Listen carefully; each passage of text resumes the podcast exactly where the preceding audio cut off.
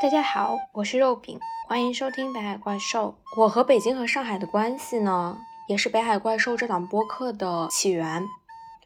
我把成年之后的第一个六年给了北京，十八岁的选择更多是不自知的，跟着你去了大学，便来到了这座被称为中国的心脏的城市。作为九零后的一代，我们这一代是没有七零后、八零后上北京去的那种北漂的豪情壮志的。我也没有想过自己能在校园之外能和这座城市有多么大的连接。从两年前开始，我便产生了对北京的各种抱怨：天气太干燥啦，雾霾啦，城市太大，马路太宽啦，等等等等。留在我印象里的是，从中关村到国贸那趟永远需要与陌生人前胸贴后背的十号线地铁，是北京的城管大爷对你毫不留情的呵斥，是稍微眯一口就差点吐出来的豆汁和咸豆腐脑。没有任何理由可以让我留在北京。直到今年春天，我离开了这座生活了六年的城市，搬到了上海的市中心。我也遇到了很多从北京搬到上海的朋友。我们共同吐槽、比较这两座城市，也为未来的生活产生了很多的困惑与憧憬。但回头看，从北京到上海的共同生活，把我们联系起来。这两座城市都在我们身上留下了或深或浅的烙印。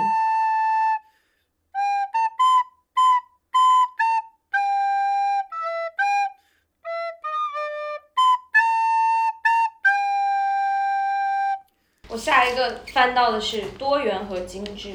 哦，这是我的。嗯，对，就是我叫曲奇，然后那个我在北京待了两年时间，就是一九年毕业，从天津去的北京。嗯。啊，然后在北京待了两年之后，就其实刚刚才来上海，总共在上海待过的时间，目前为止也就是半个月的样子。哦，我是做互联网方面，互联网运营。对，那个多元跟精致是因为，其实我觉得，因为我两个经历都非常短嘛，所以可能这么，尤其是多元这个词，上海也非常多元，把这个词给北京，其实没有那么的公平。但是因为我对北京本身是有滤镜的，就是我自己在北京，就是那是我开始实习工作，就相当于是呃迈入社会的这么一个部分。然后我在这个过程里就发现啊，遇到了很多很多不一样的人，尤其是做互联网行业，就可能大家会更嗯可能会就直接，然后跟那个情感交流会非常多，所以会发现大家就是去北京的，就是心里都还挺理想主义。嗯，挺有那个梦想那种，对。这个话我已经很久没有听过了。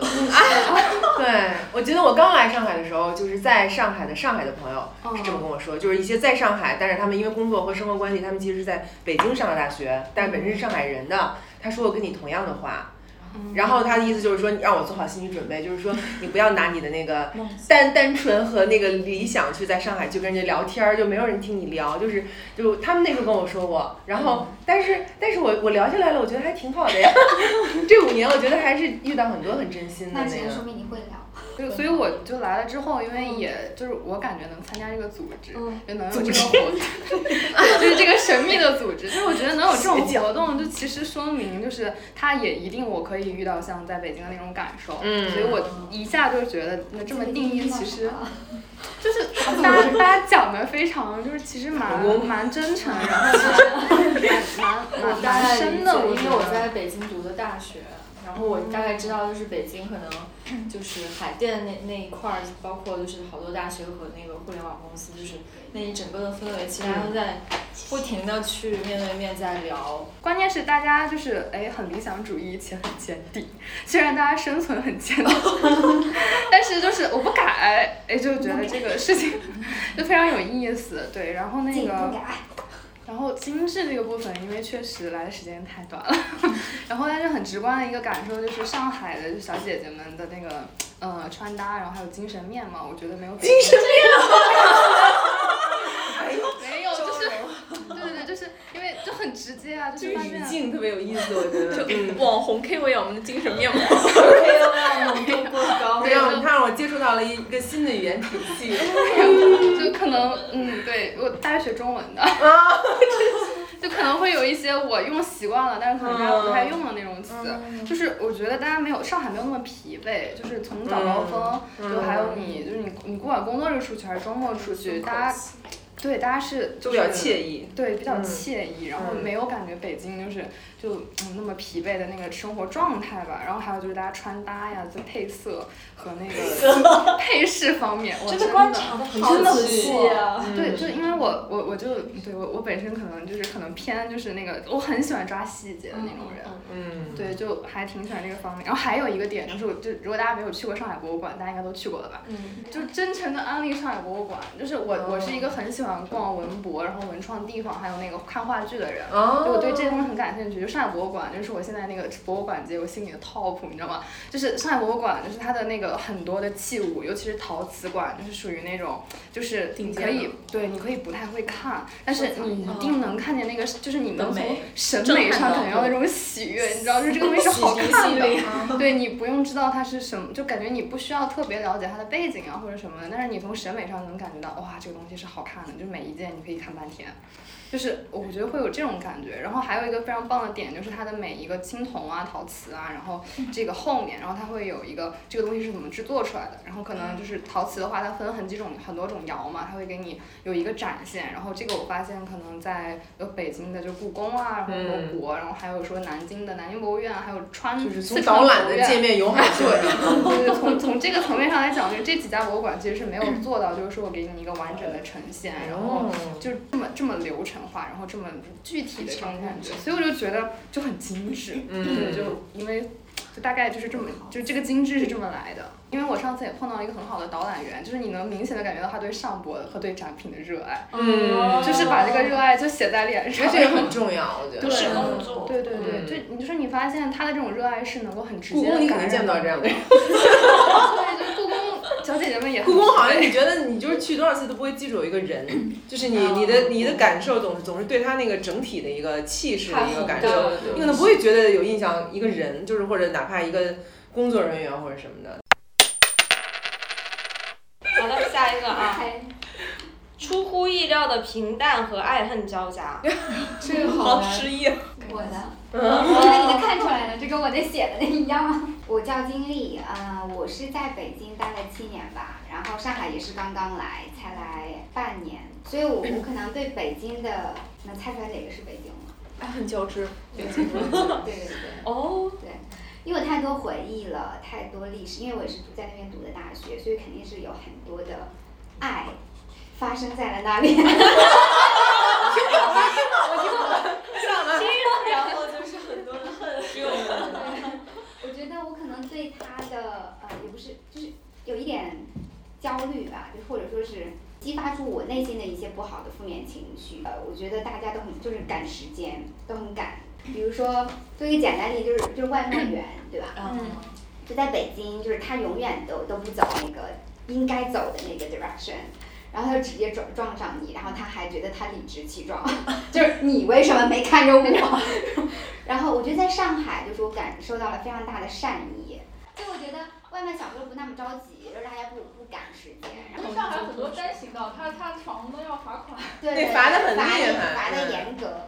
然后还有就是，我觉得汽车也是，就是比较的那个，就是善善良。对。汽车这个是确实。对，就有一次我在那个，我不是有时候会天好的时候骑自行车嘛，然后那边四处溜达，然后就有不小心骑到那个那个主干道，然后我在慢慢悠悠的享受这个日光，你知道吗？然后突然不小心那个一转头，发现后面有溜车，就是就是跟着我，然后也没有就是感觉好像打喇叭，因为不能摁喇叭，他们内心可能也是要罚钱的，对，不能。就觉得哇，就是 很感动，对，然后对，就觉得有觉得太讨厌了，太容易感动了，我觉得，这样也不好。但是那一刻，不管他怎么样，我觉得我是被那个温柔以待了，就是感觉很感动。对，然后上海呢，我觉得就是，就是我对他可能有很多的那种期待。对，就觉得就像你说的精致啊，然后它比较国际化，因为我我还我我。我在美国去读的硕士嘛，然后很多国外的朋友他会觉得上海是他们唯一想要住的地方嘛，就觉得很 international 那种感觉嘛，所以你就会对他有很多幻想，就觉得哇，这个是怎么样怎么样，有很多高大上的东西啊怎么样？大家确实也是，就是是很精致很 fancy，但是就我总希望他有更多的这个内容给我。然后我来了半年吧，我觉得就是。就是挺平淡的，就是是就除了就是就是没去博物馆呀，因为对，没没早认识你，没找到内容。一起去。真的好像 是吃吃喝喝，然后还干 啥呢？就是天天光惬意，光逛咖啡馆了，是吧？那可能没早认识你。没找着组织，主要是。对对对对。你先介绍一下。哪个是哪个？我叫切，我是日本的。然后呃，二零零八年的时候到北京读研究生，嗯。呃，工作一年以后搬到这边了，已经读了年年多了。因为那个时候研究生嘛，没有什么空呢，每天去工地玩啊。网上的生活工地有什么？也没有内容，这个。对，一个新鲜的生活，然后工作一年以后来到这儿，又幺五八。对，就是因为年轻嘛，那个时候我今年是四十一，然后那个时候三十多，丧尸多的时候我就还是那个就是每天去酒吧玩的嘛，然后丧尸多岁的时候我就觉得嗯没得寻找什么意思内容了了，嗯。就毕业了那种那种的时候，毕业了以后我就在在那个国企，现在是国企里面工作，然后我就认真的面对上海的生活嘛。就感觉我不知道为什么最近就考虑要再回到北京，或者是这些在北方，就想念工体了。每次回到北京的时候，我就我觉得还是要这安全感那个。安全感。就就，所以我写的是。在我认识的这些外国人里面，就是唯一只有我以前就是 West 的老板，他是一个 New Jersey 长大的一个 ABC，就是只有他和另外的一个他最好的一个哥们儿，这两个老外是我唯一认识过的，就是会 prefer 住在北京的外国人。现在他们就很坚定，就是认为说上海已经不是中国了，所以他 所以所以他觉得如果我我如果我回到美国或者或者是跟我在就是美国的朋友交流说说我住在上海，人家就觉得那。也没啥稀奇。So what？没什么 difference，就是就是就是觉得跟在纽约也差不多。但是但是如果你有一个在北京的一个生活经历，好像才是你在中国的一个经历。然后他们宁愿就是在北京，而且是租那种相对来说胡同里的那种，就是很就是很普通的那种房子。他想要去体会那种真正就是就是那种就是那种刚才他们说那种赶时间 和有压抑那种真正的北京那种就是那种那种 raw rawness，就那种糙糙劲儿，就是他想要体验体验那个。所以我觉得你那个点让我觉得特别新奇。因为多就包括我在上海认识的，就是外国的朋友，因为我住的那个区域就是那个那个，就是他也知道，就是基本上对，就基本上那个区域有时候你也分不清自己的 identity，因为周围就是邻居都是会讲中文的外国人，然后呢，你出来之后，大家可能比如咖啡馆里工作的那些呃经常会聊天那些咖啡师，他们虽然来自五湖四海。但是他一旦在这个工作环境下，他也是会讲英文的那种，就是所以，所以反而就是在上海，你你更忽略掉，就是说你到底从哪儿来，或者说你到底就是代表着什么，而是说就是找一个自己的舒适地带，把自己插在一个你认为还适合的地方就可以了。然后，但是周围的人就往往会跟我讲说啊，觉得这边更 foreigner friendly 什么的，就这种是是经常的一个。反馈，所以我觉得你，而且在这边生活比较久了嘛，然后但是你反而有一种想要考虑再搬出去的一个心心境，我觉得对，挺想知道为什么呢？因为你刚说了嘛，上海不是就是真正的中国。嗯。我二零一一年十二月来的这儿，然后到一五年左右，就是我中国话基本上都不说，我也在外籍工作。嗯。然后就多说英语，然后。朋友都是日本人、外国人，就是基本上都不说。呃，我觉得这样有点奇怪了嘛。而且那个正好那个时候的上海的经济挺好的，所以每天那玩儿就是就是风格嘛。那个时候的大家的风格得花花钱啊，玩儿啊，得喝酒啊，拍个。所以 timing 很重要。在那个举办一个玩儿，那得很开心的嘛。然后后来我大家都知道这个就是疫情来了，然后呢就是这个经济也就是也跌了嘛，然后大家就这个这样回去北京再考研究生。因为我觉得反而上海这种就是更多元化，就是什么样的人都有，国籍也好，性格也好，就是反而这样会让我觉得有安全感。嗯。对，但是北京就可能我我也理解，就是罗雅刚刚提到那几个外国人特别喜欢北京，因就是因为北京太有历史的冲突了，就是说。我又想自由的生活，但是我我知道上面有一些管控我的东西，所以这样他们很很激动，就是很 funky 那种对，就很 funky，嗯，他们可能就想体验这种在压抑中撒野。我有一个问题想问切的是，你有没有想过要回到日本，或者还是继续留在中国？第一，现在是不是时候嘛？你也知道现在日本的疫情情况不是很好。然后我已经四十多了，四十多了，女孩子没有没有结婚，没有孩子，就回到日本也找不到工作。嗯。对对对对，现在这不是想不想的问题。这个确实在。这个我特地拼起来的，青春和意外。嗯，是我。大家可以猜一下哪个是哪个？肯定北京是青春。哦，我先自我介绍吧。嗯。呃，我叫 Lizzy，我现在做的是企业内训。其实从大学毕业到现在，我应该大部分的时间都是做这个行业的。只有刚开始的时候，可能在北京和上海待的时间都比较平均一点。在北京待了四年，然后上海今年是第五年。读的大学在北京，对，所以我说青春嘛，啊这个词也是今天有这样一个想法，因为今天正好我有一个之前大学同学，我大学就是在那个五道口，宇宙中心，又要早高，排队是。吧？啊，sensation。因为大学四年都在那边嘛，所以就是因为我上高中的时候就憧特别憧憬说去首都上大学，我也不知道为啥，可能就是小的时候课文里是这样写的。你是南方人还是北方？啊，我是南方人，对。然后北京给我的印象，所有一切都挺好的，对，就是最后有一个小的波折，那这个波折可能也是造成我后面来到上海的这样的一个开始。上海我觉得是意外，是因为。呃，我一直觉得我会一直留在北京。对我说的那个小波折，就是我有去国家某局，对，然后去那边本来是工作已经定好了在那边，然后最后就因为一些莫名其妙的原因，我被通知说。呃，我不行，对，就是被后门给给顶了。可能是吧，对，就我对北京只有这最后唯一的可能百分之一的这样的一个波折，让我会心里有一些疙瘩。但我其实对北京还是挺喜欢的。那最后因为因为我也是走到最后的流程了，所以我其他的 offer 全部放弃了。然后就等于我毕业之后就没了工作嘛，然后我记得印象特别深刻的是，就是我应该是我这辈子唯一一次在公众场合大哭，在地铁上，就被通知的那天，我是当面被通知的，然后回学校的那个地铁上，然后就开始，刚开始对着那个地铁的那个角落里哭，然后后来就就哭到不能自已，你知道吗？就开始抽抽，就我就这个印象对我还挺深的。然后后来就因为啥也都没有了，然后就毕业了，然后我就先回家了，对，然后回家就待了。呃，半年，然后后面是来上海散心，所以我说是意外嘛，留在上海。然后当时没想着来上海说我要在工作待多久什么的，因为我小的时候就感觉，虽然呃我是安徽人。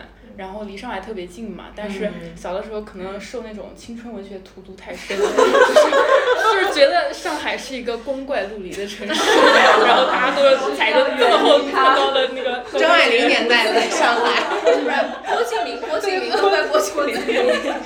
然后就没没啥道吗？就觉得啊去玩一玩吧，对吧？去去去转一转。然后没想到当时特别巧，我是一六年过来的，然后一六年不是那个迪士尼开业嘛，开业之前他正好在招人，然后我去玩的那个点正好有他们一个面试的点，对，然后当时我想想，对，就就很巧，然后我说，然后我让我朋友就是邮箱给我把我的简历发过来了，然后我就现场打印了一份，然后我说我去上面就面试面试看看迪士尼什么样子，因为中国从来没有过嘛，对吧？然后他们效率特别高，当天就给 offer。天哪！我妈我妈都不知道，我妈以为我去上海待三天，知道吗？这个经历特别像我和我朋友去什么海选面试，然后我朋友被 炸。还好我没有朋友被刷。被星探发现的一个人。对，然后就当时因为也是闲在家没事，因为心态可能还没调整过来，我觉得那就去吧，对吧？就总闲着也不是个事儿，对吧？然后就去迪士尼工作，然后一待待了四年。哇。对，所以也是。是不是很开心的一个工作？嗯，对，迪士尼其实是真的蛮好。那现在新天地的那个 office 吗？是在那企业天地那个吗？不是不是，就在园区。哦，在园区的那个。那你平时可以在那玩过山 车。我里面所有项目都已经玩吐了。哇！我想换工作。对，之前的事儿就不是事儿。就反正还挺开心的，在迪士尼，而且遇到了很好的就是工作团队吧，然后就是所以，然后工作团队里面的人大部分也都是上海人，因为可能迪士尼本地人就。比比较多在那边，嗯，尤其是浦东的本地人，然后大家都对我挺好，挺包容的。其实我对上海的印象也是慢慢的对，就是其实也谈不上改观，之前就是莫名的想象，你知道吗？真实的感受到了这个城市，我觉得都是人也很温暖，然后就像大家说的都很精致，然后 很开心，色调搭的都对，各种各样的展览，有各种各样的活动，我觉得对，就是我的青春结束了之后，对吧？然后我的生活在这边开始了，对。下一个是 chill 和紧凑，嗯，是我的，嗯，呃，我是 Vero，然后我之前是在北京待了有五年多，然后去年刚搬到上海，现在正好刚一年，嗯，呃，然后我在北京之前呢，就是刚开始在金融行业做资产评估，然后就是整天是对着那个财务报表的，然后后来我所以哪个词是这个会紧凑，你们猜？紧凑，紧凑对，就是对北京的紧。今天就是让我觉得北京怎么那么紧张？对，是这样，面吧，嗯，一方面可能就是工作氛围上，嗯，因为我在北京待的那几年，算是也是毕业之后的一个青春的成长期吧，嗯，所有的职业技能都在那边获得的，嗯，然后在那边也会经常去咖啡馆，大家大大家聊的很多就是刚谁提到中关村那边的那种感觉，嗯，啊，今天我有什么项目啦，我融到了多少资啊？就然后我们谈个什么合作啊，这个样子，呃，就大家虽然见面，但是目的性会很强。然后第二个印象，它那个紧凑感就是说，就是胡同。因为我在北京，我住我在一个城市待，我就想住在它最有特色的那个地方，然后就住胡同那边。当时有住那个玉石胡同，你知道，然后还有东呃东四那边，南锣鼓巷、北锣鼓巷中间就隔一条路，但是南锣那边就很游客，然后北锣北锣稍微质朴酒吧呀，对很多。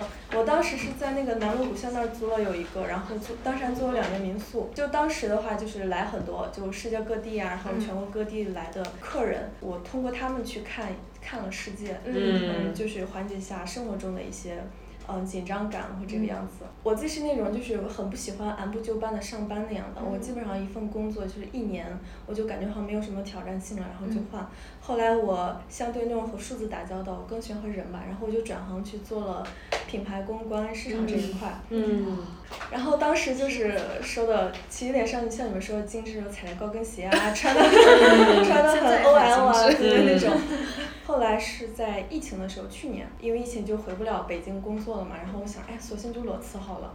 然后就辞完，就一直很喜欢上海，就直接就从家奔来了上海。来到上海之后，我就一直做那个自由职业，做了大半年。就是当时是会撰稿，会接一些独立策划的工作，然后还和一些朋友做一个女性公益组织。就我们会定期举办一些线上线下的活动，会有一些主题分享，比如说职场啊，或是呃女性啊，或是社会的一些公共议题啊。当时有荷兰的一个女企业家。他也是就一路升级打怪，然后做到还不错的一个程度，然后他就写了一本书叫《绽放》，就专门是帮助职场的女性说你怎样去做你的呃时间管理、工作管理，然后你怎么去面对职场中的性别歧视，或是别人对你 say no 的时候你该怎么办？嗯。然后当时是邀请到我们帮他们写了写了一个推荐序，我觉得因为这个事情，我都觉得对女性帮助很大的，尤其现在各种活动中女性真的好多。嗯。像我们现在这个也是。去年做到呃对十月份吧大概，然后呢我们就方向发生了一些变化，嗯，然后我自己就是开了古着店。然后现在做自己独立的首饰品牌，就代言自己做的。我我是在就怎么说，对自己的一个反叛吧，就是一步一步去挑战自己，然后做一些。嗯。对上海的 chill 就是，嗯，像生活状态，因为来这边做自由职业嘛，就整个生活状态就是 chill 的。嗯。我平常的呃活动范围就是，哦，我住在富民路，就那边啊。然后平常就很多咖啡馆会，出门散个步，然后喝点咖啡，有时候就会偶遇一些朋友啊，就是大家随意的站那聊聊天啊。然后感觉在那个附近就说，哎，这些年都不上班吗？不管是工作日什么时候，早上还是晚上，都在好多人。早白天喝咖啡，晚上喝酒，对，有很多。哦，然后还有一个日本朋友，就刚说他是一个男生，然后对我问他说还想回日本吗？他说，啊，我的爱情和事业都在这里了，就不回去了。乐不思日。对，他在长乐路开了一个酒吧。叫什么？公路商店？呃，叫那个 奥维的公路商店。哎，你知道？你是不是常去？叫什么？叫什么？叫奥维的。奥维。是奥维，对对对。在那个嗯陕西南路还是西安南路和长路交叉口。这个还有一个点就公路商店，他刚提到了，就比如说晚上呃，尤其是越到深夜的时候，去那个长乐路。那个马路牙子上坐满了年轻人，不是 乌泱泱的。我们经过呢，就为什么他们不能带回家，一定要坐在那喝呢？这就是一种 lifestyle，就是要那种状态。这已经成为一种标志了。就是要把自己放到最低，但是我还很 enjoy，就是我觉得这这也是一个就是沉下去的一个方式吧。但是现在这种所谓的亚，但这个亚就因为我之前在外资做嘛，就我们那个时候一一三年的时候，那时候我觉得那个是真正的亚文化。但是现在的有一些亚，就像我跟那个我们外资有两个好好朋友，他们也搬来上海了，就是在 Christmas 的时候我们。一起那个喝酒，然后那个我们就聊一个现象嘛，就是说在亚里面现在不也有这种就是唐唐装，就是这个文文化嘛什么的，还有一些奇装异服或者说各种各样的。然后后来我们最后就是得出一个结论，就是说我我我们可以尊重，就是说你可以那个喜就是尊重多样化，但是并不等于尊重并不等于喜欢，而且因为你有这个尊重，所以你跟一些。人可以保持一个舒适的一个距离感，然后因为有这个距离感，所以你也并不知道他是真的在代表用他这个方式代表他自己这个 identity，还是他只是在 copy paste 或者只是哗众取宠，所以那部分的判断我们也没有必要伤那个。脑筋，至少我觉得在上海的有一些精致的外围是有一些浮躁感的，然后这些浮躁感是你需要通过你自己找到你的那个内容，你才能够去忽略它，不然的话你会随着这个浮躁感，你自己也会飘起来。就是像我们看到一些表象。就是可能我们现在可以用 chill 来描述它，但是如果假设你真的认识有机会认识了其中的一个，比如在那个晚上喝酒的一个人，然后你跟他聊，你可能发现他脑子是空的，就是 对，所以所以就是在有一些有一些 chill 的现象后面，它其实是真的 empty，就是没有东西，它也可以很 chill。下一个，这个写了郭敬明这个三个字，哇，对，他就说下来了。对，Hello，大家好，我是 Luna，然后。我其实跟曲奇应该是差不多大，但是我跟你反一反时间，我是在北京其实只待了半年，然后我是今年一月份回到上海，但是我之前有一年是在上海，去年其实研究生刚毕业，但是我是江苏无锡人，就四十分钟高铁相当于海淀区都没出那种距离，而且相当于我家就是那种上海的后花园，其实从小一直这种母语文化，就是在这很熟嘛，虽然没有一直生海生活在上海，然后在上海真正生活是一年时间，北京大概是半年。但是我是一直活在自己这种臆想，就是对北京这种标志，就跟你说，就是就为了梦想，就是所以我从英国就回来就一定就直奔北京。然后，但是我从小也是想考北京大学，就想考北外，但是可能江苏高考太难了，就有点考失利。然后等我到填卷的时候呢，轮到我的分数只有首都师范，然后我就去百度百科他的宿舍，然后和我们这个可能有点差别，可能还是会有点不同。对，我觉得还是留在这里江浙沪吧，然后就在这里读了大学，然后。之后再在上海待了半年，然后半年呢是在静安寺某国际知名化妆品 品牌，事情就不说了，但是没有 offense，真的没有任何，就是可能是企业文化以及整个这种广告在以及化妆品在上海的这种氛围。就让我很恶心，就是很难受，就真的到恶心那种程度。不好意思，不好意思，没有，只是我我就讲一下里面大概氛围啊。就是我那个拉面就是每天就是 Gucci LV 的试包，然后手表卡地亚，就各种带钻的手表，就是这种这种情况。问题是也就就是工资可能就一两万，就整天生活在这种这种氛围里面。而且静安你一下来都是瑞欧，静安家里全是各种奢侈品大牌。然后我刚可能刚进社会也很就很讨厌这种感觉，所以说我觉得提到上海，我在那个里面写的就是浮夸、纸醉金迷、小资。而且即使虽然我是无锡的，但是我们那里的人都很讨厌上海。就觉得提到上海就是精明，我爸也让我不要嫁上海人。但但你现在是还是以在上海工作？对对，我现在回到上海工作半年了嘛。但其实是有改观，所以我觉得可能还是圈子问题。我现在有生活，就六点半下班，就是每天像花蝴蝶一样，这个圈子那个圈子，就是徐家汇，然后静安寺、新天地，就是就会各种玩这种。但是在北京，我是在字节跳动，就海淀，就是我没有体验过早高峰，因为字节就是不需要你。去早高峰就十五分钟走路，它十二分钟都有班车，虽然长得像灵车。每天送你绝了，绝了，特别送恭喜你能活着离开北京，真的就是，就即使只要走路十五分钟，十十二分钟它有班车，所以你走路只要三分钟，就各个方面都让你安排好，你只要在那做社畜就行，就这种。然后零零七。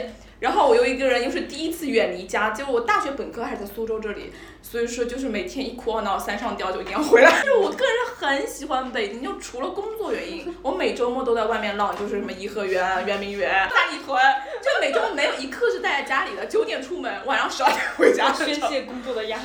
然后朋友圈子也很干净，上海就是因为朋友反而太多了，所以没有那么 close 的感觉。回来其实还是那种感觉吧，你说安福路那里。每周末全是那些辣妹，就回到上海还是想做就品牌营销这一块，然后有 PR 邀请我们去做那个 Urban Outfitter 的快闪，在一个那在哪里的陕西南路那里开飞吧，我的天！不仅是辣妹了，就全是那种 腿比我的胳膊还细的模特，然后机车党，然后我们吓得连就是门都没敢没怎么敢进。就是我觉得上海在我印象中就全是这样子。其实呢，就是我又就很 faker 的，又是享受于这种，也不是享受，就是我大学的时候，因为不是很近嘛，所以可能那时候比较爱慕虚荣嘛，也不是，就会去那种，对对对。就会去那种 rooftop bar，什么丽兹卡尔顿，什么那个 瑞斯这种，就是上海在我这里也就是郭敬明，但是北京我就很喜欢，就是这种古都的感觉，而且我可能戏比较多，我甚至会一个人去国贸，就是国贸商城那个露台，大冬天裹了棉袄，我就在臆想那个，就看那个看看那个嘛，看那个中央电视台，打到雷震房的北京北京，就看那个高架，然后吹回去就发烧了，吹高，就在那看吗？对，然后就回去就发烧了。对，我就是喜欢北京。你们说任何北京不好的，我都能说来。比如说空，比如说空气，但我觉得可能也是运气的原因，就是运气，有些时候正好没有霾。我就 share 一些我自己的观点吧，就是这个爱听不听。大家其实看了推文也知道，我是在北京念的书，然后我上周我还回了一趟北京，然后一直都在二环以内。我曾经是一个很讨厌北京的人，然后我大学四年，包括研究生，我一直说我一定要离开这座城市。然后当我来上海也没有久吧，会觉得当我在上海住了一段时间，又回到了北京，然后我就看到北京变得好可爱 然后我会觉得可爱。其实不是北京变了，是我自己变了，就是我自己看待这个世界的视角以及我的心态变了，然后我个人的经历变了。其实每个人对一个城市的印象，以及你对城市的一个感受，都和你的人生阶段以及你那段时间的经历是息息相关的。你可能会因为一个人或者一份工作讨厌或者喜欢一个城市，或者你会以。某一天的某一个时刻，讨厌或者喜欢一个城市，但我觉得把它拉长在我们整个生命经历里去看的话，我会觉得这些这些很令人难忘的时刻会构成我们比较多层次、多丰富的那个人生体验。对，这个就是我的简单的总结。对哦。然后很开心今天晚上能够遇到这个彼此吧，希望大家能在这边度过一个比较愉快的。夜晚要留下来吗？要 留宿吗？没带衣服。我上了给你拿一套。我听到很多人跟我说上海是很精致的，但我想，对于不同人来说，每一座城市呈现出来的气质与面貌都是不同的。就像我们没必要去参加任何一个活动，穿成跟身边的网红一样，又或者害怕自己错过了某些关键信息。我选择从北京到上海，除了那些客观的环境因素外，更是一种生活方式的选择吧。很多人说北京比较理想主义，我想这个理想主义是跟一种所谓的现实相对。那我们所说的理想主义到底是什么呢？如果说现实是偏向于屈服主流，理想主义则更像偏向于打破常规，选择更艰难的人生路径。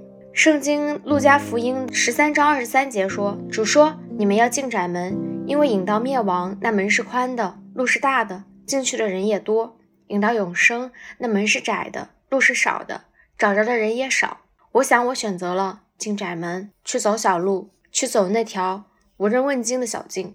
另一方面，如果说现实主义偏向把个人利益放在第一位，理想主义的人。似乎有更强的共情能力，关心他人福祉，关心道德准则。为什么北京会更理想主义呢？很多时候，我觉得北京的理想主义是一种纯真或者幼稚的理想主义。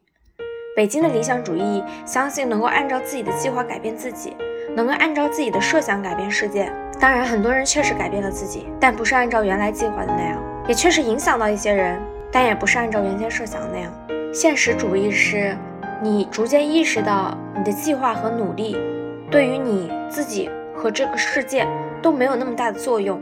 人其实没有那么大的自主性。我离开北京，并不是因为我没有理想。而是我更想真正做一点什么事情，而不是去追寻一个摸不到的泡沫。